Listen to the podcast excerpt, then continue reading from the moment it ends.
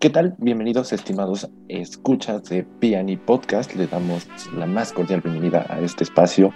El episodio de esta semana vamos a ver, eh, como siempre, nuestras noticias más relevantes y también eh, nuestra invitada especial del día de hoy es la doctora Yolanda Villegas. Em, ella es socia fundadora de Oleum y eh, también trabaja como directora jurídica para Ion Energy conversamos con ella como un caso de éxito en nuestro nuevo formato de conversaciones con líderes, en los cuales exploraremos su trayectoria, su liderazgo y también un poco del análisis coyuntural en materia de sector, cómo ellos ven el panorama. Y sin más, pues pasemos a las cinco notas más importantes de la semana. Claro que sí, Raúl, muchas gracias. Y pasamos con que Solís impulsa almacenamiento de energía solar ante apagones. Solís, líder en inversiones de cadena fotovoltaicos a nivel mundial, impulsará la adopción de sistemas híbridos de almacenamiento de energía solar que pueden suministrar suficiente electricidad a hogares y comercios que no se verán afectadas sus operaciones en caso de una falla en el suministro o apagón. Esto lo destacó Sergio Rodríguez, gerente de servicio para Latinoamérica.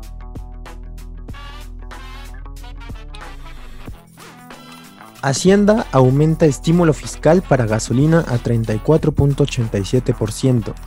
La Secretaría de Hacienda y Crédito Público publicó hoy en el Diario Oficial de la Federación el estímulo fiscal a la cuota de impuesto especial sobre producción y servicios, o la IEPS, para los combustibles del 27 de febrero al 5 de marzo de 2021 y se declaró que aumentó este estímulo fiscal en 34.87%. También tenemos que Pemex logró una utilidad neta de 124.210 millones de pesos en el, cuarto trimestre del 2020 y por segundo semestre consecutivo, por segundo trimestre consecutivo, Petróleos Mexicanos logró una utilidad neta, que fue esta ya anteriormente mencionada en el año 2020 en el cuarto trimestre. Pemex, eh, a pesar de la ganancia de Pemex, también se registró una pérdida de 480 mil millones de pesos en el 2020 y esto se destacó en el reporte donde se hace mensualmente todas estas ganancias. Cayó en un 15.5% la actividad petrolera de Pemex durante el cuarto trimestre. La cantidad de pozos y equipos de perforación en operación en los campos de Pemex sufrieron una caída de un año. Muchas gracias, Eric, por las cinco notas más relevantes. Pasando al análisis, eh, como podemos ver, pues Pemex es el tema de la semana con em, el, tema de sus ingresos, pero también de las pérdidas históricas que están teniendo. Desafortunadamente continúa el tema de la, pues sí, de la quiebra de, la empresa, ¿no? Y cómo esto puede afectar tanto en las calificaciones para los grados de inversión, este financiamiento, etcétera. O sea, no son buenas señales las que están dando al mercado, sobre todo pensando en que si bien la política energética se está orientando a, las empresas del Estado, pues estamos viendo que no son rentables y que quizás la dirección que se está tomando en materia de negocios no es la correcta. Por otra parte, eh, también lo que vemos en el panorama es derivado de, la reforma a la LIE y también viendo los sucesos de los apagones que hubo en el norte del país, junto con el tema de, la, de, las, de las tormentas que hubo en Texas y, y todo este contexto, pues eh, las empresas están reaccionando en consecuencia y buscando formas de almacenamiento, de energía, como vemos en el caso de la empresa Solís, y pues eh, estaremos viendo más en cuanto a esta tecnología, ¿no? Sí, me, parece muy interesante el, tema de, Solís, que es otra empresa más que se está sumando a este tema del almacenamiento de la energía. Y como bien lo mencionaste anteriormente, el tema de Pemex, pues es, es el tema caliente, ¿no? El que está ahí otra vez, pues sonando. Y que no solo es en el tema de los ingresos y las pérdidas que están teniendo, sino también que esta actividad petrolera pues cada vez más está yéndose para abajo, muchas veces está detenida la producción en, ciertos pozos, tanto terrestres como marinos, entonces este pues veremos cómo evoluciona la situación para Pemex y sobre todo la evolución para México en cuanto a a lo que ya mencionaste de los calificadores como Moody's, que pues pueda que nos perjudiquen para futuras inversiones, ¿no? Correcto. Y sin más, entonces pasemos a la entrevista del día, donde, como mencionamos al comienzo del, eh, programa, eh, está con nosotros la doctora Yolanda Villegas para platicar acerca de su trayectoria y su caso de éxito profesional.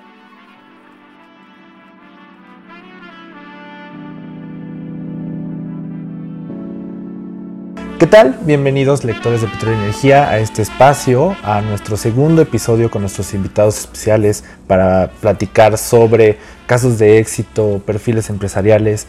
Y pues hoy tengo el gusto de presentar a una amiga, una aliada de la revista, una experta también, muchos de ustedes la conocen. Y pues le damos la más cordial bienvenida a la doctora Yolanda Villegas a este espacio. Gracias por concedernos esta charla, hablar un poquito pues de una forma más casual, más relajados, que nos recibe por supuesto también en su casa. Muchas gracias, muy amable. Y este, y pues bienvenida, bienvenida a este espacio. Eh, la idea es platicar pues cómo eres tú un caso de éxito en, en, el sector. Este, también importante mencionarlo, ella es una de nuestras 100 líderes más importantes del sector energía. Y pues este, ahora sí que arranquemos la historia. O sea, cómo, número uno, ¿cuál fue tu formación? Y dos, ¿cómo te fuiste involucrando profesionalmente en el sector? Pues antes que nada, muchísimas gracias a Raúl, es un gran amigo mío, y a la revista Petróleo Energía por todo el apoyo que siempre me han brindado. Estoy sumamente agradecida con ustedes y obviamente con, con, con todos los que están viendo este video. Les agradecemos mucho su tiempo e interés. Y básicamente yo estudié la carrera de Derecho en el TEC de Monterrey, después estudié la maestría en Derecho Internacional porque me gustaban mucho todas las transacciones internacionales y eh, de ahí eh, empecé a trabajar en, FEMSA, trabajé en GE, eh, trabajé en varias otras empresas regias, después me ofrecieron ser asesor del secretario de gobierno en, el estado de Tamaulipas, lo fui, de ahí empecé a trabajar en Pemex, todo fue un poco coyuntural de alguna manera, no, yo no esperaba trabajar para el sector energético ni, ni lo tenía como visión, yo estaba trabajando por una refresquera, nada que ver. Y la vida me fue llevando, empecé a trabajar en la área internacional de Pemex, ahí es donde descubrí pues mi gran pasión por el derecho energético. Y a partir de Pemex se me presentó la oportunidad de trabajar en Alfa, que tú sabes que es un grupo muy grande en este país.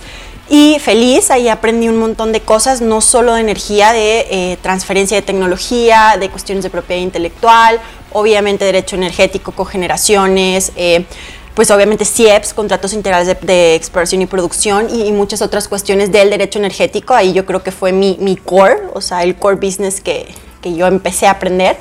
Y bueno, pues ya después me ofrecieron trabajar en Fieldwood Energy aquí en la Ciudad de México y he, trabajado también para otras empresas y actualmente súper contenta en Neon Energy como Head of Legal, donde pues estamos vendiendo energía eléctrica y eh, también eh, nos interesa muchísimo entrar en otros mercados en, en Latinoamérica, ¿no?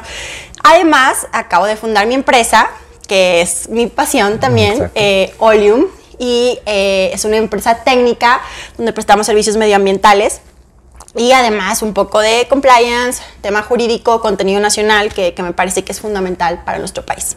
Claro, y que actualmente está en auge, ¿no? O sea, finalmente la administración tiene pues mucho interés en ello. Este, regresando un poquito al, al tema formativo, siempre ha sido una mujer muy enfocada también en lo académico. Ahí, ¿qué me puedes platicar al respecto de, número uno, cómo surge ese hambre de estar siempre actualizada y estudiando y leyendo, etcétera? Y también entiendo que estás en la parte docente. ¿Qué me puedes platicar sobre eso? Pues eso me entusiasma un montón. A mí siempre me ha gustado estudiar, que eso, dicho sea de paso, siempre. Y actualmente estoy dando clases en la Universidad Autónoma de Nuevo León, en la Universidad de Monterrey, en la UDEM, y recientemente acabo de recibir la invitación para dar clase en un posgrado del TEC de Monterrey, que es mi alma mater, entonces estoy muy feliz con eso. La verdad es que disfruto mucho a nivel personal, esto lo dejo a un lado el tema profesional, el estar en un salón de clase con alumnos, compartiendo con ellos. Creo que incluso yo aprendo más de ellos que, que, lo que yo les puedo dar, ¿no? Pero me interesa mucho compartir mi experiencia, el poco conocimiento que tengo en la materia, ¿no? Y, y, al final... Que no tampoco. Pero bueno. y, al final crear esta sinergia con ellos y, ayudarlos también en su campo profesional cuando egresan es algo que yo disfruto a título personal. No, no lo veo como un trabajo, sino algo que me alegre el día, la verdad. Y en el tema de estudios, pues como te dije, siempre me gustó mucho estudiar desde muy pequeña y cuando se me presentó la oportunidad de estudiar el doctorado, pues la tomé, ¿no? Y, y me interesó mucho hacerlo, no en derecho, porque yo soy abogada, sino en aprender algo distinto. A mí me gusta mucho aprender cosas distintas y por eso elegí el foco en ciencia y tecnología. Mm. Y, y, pues el agua, que tú sabes que es un tema que me fascina, creo que está muy poco explorado en nuestro país y que merece mucho la pena que los científicos, los académicos y, y, en general las personas, la sociedad civil se enfoquen en ese estudio porque me parece que es el gran tema a nivel mundial y en México. Exacto. Que de hecho, y qué bueno que tocas el punto para ya llevemos la conversación. Uno, uno de los temas que, digamos, en la revista también queremos tocar es la innovación, la tecnología, la ciencia y cómo va a involucrarse en el sector energético. Creo que el tema del agua se ve muy fuera de, pero en realidad tiene todo que ver, ¿no? Tiene todo que ver. En, en este caso, pues tú propones un, una reforma a la ley de aguas nacionales.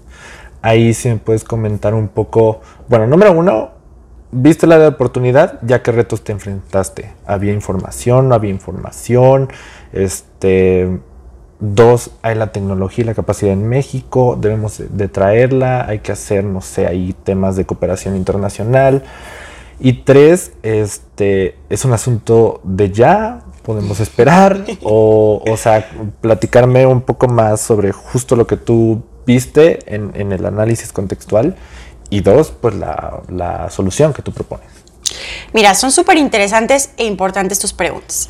La primera, ¿Es algo de ya o es una cuestión de largo plazo? Yo más bien creo que debemos enfocarnos hoy para que en el mañana podamos disminuir de alguna manera el estrés hídrico de nuestro país, podamos tener los niveles mínimos de disponibilidad de agua que requiere un ser humano para sobrevivir y sobre todo logremos que en los campos de agricultura, industria, en el sector energético podamos tener los distintos usos consultivos necesarios para su desarrollo, sobre todo si queremos mejorar la economía del país.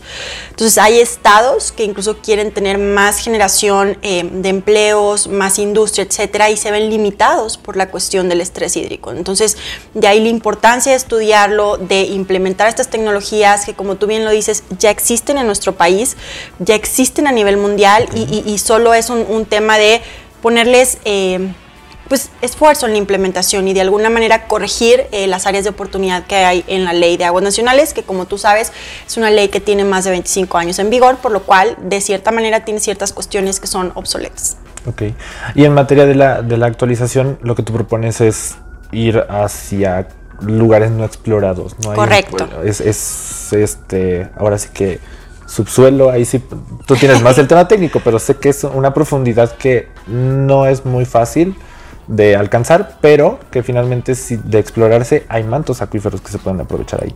Así es, digo, pa para explicarle también al público que nos está viendo, se trata de niveles subterráneos ultra profundos, de los 3.000 a los 5.000 metros de profundidad, y son fuentes adicionales de agua que no tenemos contabilizadas en nuestro país. Entonces, de ahí la importancia de volcarnos a estudiarlas, de, de, de volcarnos a saber cuánta agua tenemos, de qué calidad, para qué tipo de uso consultivo la, la podemos dedicar, y todas esas cuestiones realmente pues, son vida. El agua es vida, el agua es un líquido vital y me parece y que es incluso mucho más importante que el petróleo y que otros recursos donde eh, pues nos han dado mucha riqueza como país, pero también nos ha generado áreas de oportunidad en el tema que bien mencionas de la innovación.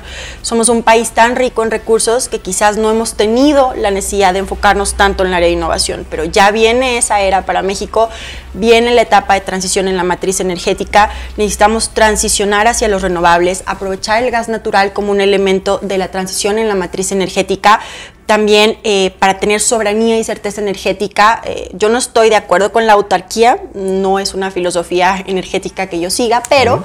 sí estoy de acuerdo en desarrollar nuestros propios campos, estoy de acuerdo en dejar de importar tanto gas natural, importamos el 71% del gas natural con el que se consume la energía eléctrica, con la que se produce, entonces tenemos una gran dependencia geopolítica me parece que como país hay que aprovechar las ventajas geopolíticas con los Estados Unidos y con los países cercanos y, también pues tener relaciones multilaterales eh, con el mundo, pero teniendo nuestra soberanía energética, atendiendo nuestras áreas de oportunidad, enfocándonos en la solución de los problemas y eh, fortaleciendo a Pemex, fortaleciendo a CFE, a la par de invitando a la inversión extranjera, generando mayor empleo en nuestro país y mejores oportunidades para los mexicanos. Claro. Otro, otro de los temas que también quería tocar contigo y derivado un poco de las áreas de oportunidad que vemos en, en estos rubros, este, los jóvenes. Tú eres joven, estás ahí, evidentemente estás en el grupo, este, pero bueno, tú eres líder de los Exatex, estás, estás ahí muy involucrada. ¿Cómo ves a la juventud en estos temas? Eh, me refiero al, al involucramiento que, que, debemos de tener y por supuesto también dónde están estos nuevos liderazgos, ¿no? Eh, emprendedores, startups, incubadores de negocio. ¿Ves un panorama donde se esté generando un, la siguiente fase del sector energético en México? Yo sí lo veo, soy una persona muy idealista y creo que los renovables van a ser el granito en cuanto a generación de innovación, generación de empleos y nuevos liderazgos jóvenes en nuestro país. También cuando miramos las estadísticas a nivel mundial, eh, para el sector femenino, las mujeres que queremos estar en el sector energético, las renovables representan una gran área de oportunidad donde a nivel mundial ya se ha visto que es pues se contratan muchas mayores mujeres eh, que en el tema de hidrocarburos, entonces y en puestos eh, de mayor relevancia. Yo creo que es una gran oportunidad para los liderazgos femeninos y eh, para la juventud en general, el tema de las renovables. Hidrógeno, electromovilidad, claro. todas esas cuestiones. Ahora, y otro de los puntos, también este, sé que abogas mucho por la causa de diversidad, de igualdad en, materia de género, que estás en diferentes este, redes de, mujeres, profesionistas y demás. En ese sentido, también, ¿cómo ves el, rol de la mujer en, el sector hoy en México? Digo, empezando obviamente desde la Secretaría de Energía, que bueno, o sea, es, mujer y, y demás, pero veo que ya se está ampliando la red. Quizás no ampliando en el sentido de no es que estuvieran nunca ahí, sino siempre estuvieron. Pero al fin hay, hay, voces detrás que están impulsando esto. En este sentido, ¿cómo lo ves tú? Pues yo creo que ya logramos, el sector femenino, romper esos techos de cristal eh, que filosóficamente tanto... Eh, pues hay libros, hay literatura en ese sentido y creo que en México ya se logró. Me parece que debemos de ayudar a que las mujeres sigan incursionando cada vez más, lleguen a puestos de liderazgo, eh, se les permita desarrollar sus distintos capabilities que al final pues somos diferentes de los hombres, ¿no? Pero eh, me parece también que es necesario que se premie por meritocracia no por si eres mujer o no, o por un tema de diversidad, sino por la capacidad y lo que tú puedes aportar a una empresa. Por eso es necesario que las mujeres estudiemos, que nos preparemos, que también tengamos esa oportunidad de ejercer liderazgos en distintas empresas, en distintos roles. Eh, y para eso también, y, agradecer que en esta industria mexicana energética ya se está dando la amplitud para que las mujeres tengamos puestos de, de, relevancia institucional y donde podamos opinar y cambiar paradigmas, ¿no? Creo que ya se está dando en México. Perfecto.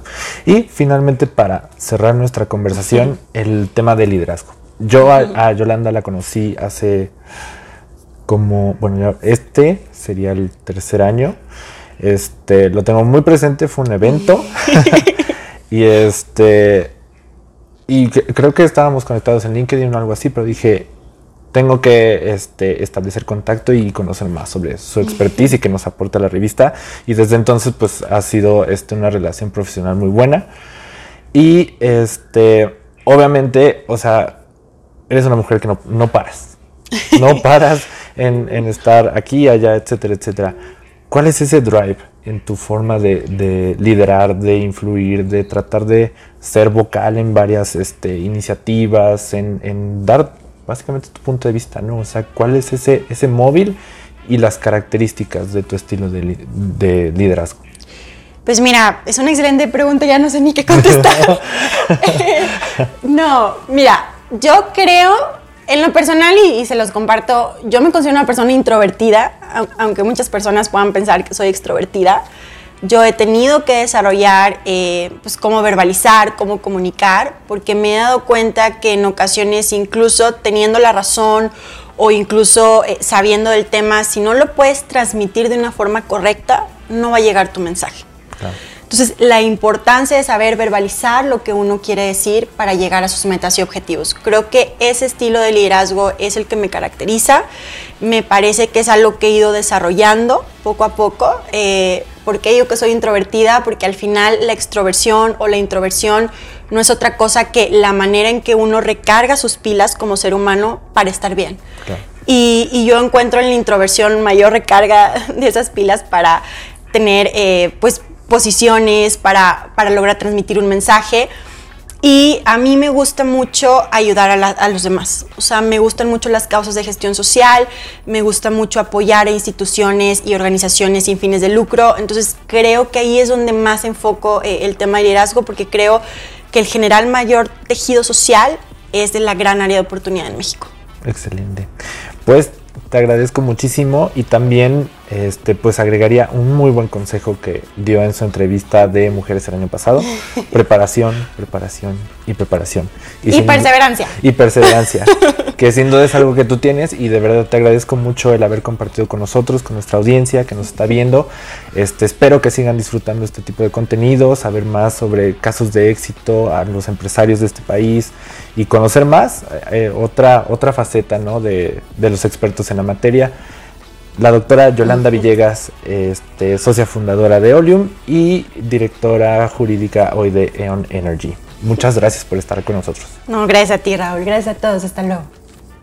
Pues, como pudieron escuchar, fue una charla este, muy amena, pues de, de profundidad en materia de lo que es ser profesional, ¿no? O sea, lo que significa retarte ir por los objetivos y pues también ser una persona altamente preparada, ¿no? En este caso le agradecemos mucho a Yolanda el haber abierto el espacio para tener esta charla y pues ahí lo tienen, solo es cuestión de trabajar y también pues impulsar en materia del desarrollo de, del país, ¿no? Sí, la verdad que me, me pareció muy fructífera esta, esta plática que tuviste con, la doctora Yolanda Villegas, ya que menciona mucho el tema de, los jóvenes, de voltear hacia los jóvenes, a las generaciones que vienen y sobre todo también que pues se hagan escuchar las mujeres, ¿no? Que tengan esta perseverancia para poder conseguirlo, todas las metas que se tengan, sobre todo en el sector energético que cada vez vemos más este eh, a las mujeres pues incursionando dentro del mismo, ¿no? Es correcto. Y sin más, estimados eh, radio escuchas de Piani Podcast, llegamos al final del programa de hoy. Recuerden que nos pueden seguir en redes sociales, Petróleo y Energía, Twitter, Facebook, LinkedIn, Instagram. Y también, por favor, suscríbanse a nuestro canal de YouTube y, por supuesto, a este podcast también para que reciban las últimas del sector energético. Estuvieron con ustedes Raúl Cedeño, director editorial de la revista Petróleo y Energía. Y Eric Velasco, coordinador de medios digitales de Petróleo y Energía. Y nos sintonizamos en el próximo episodio.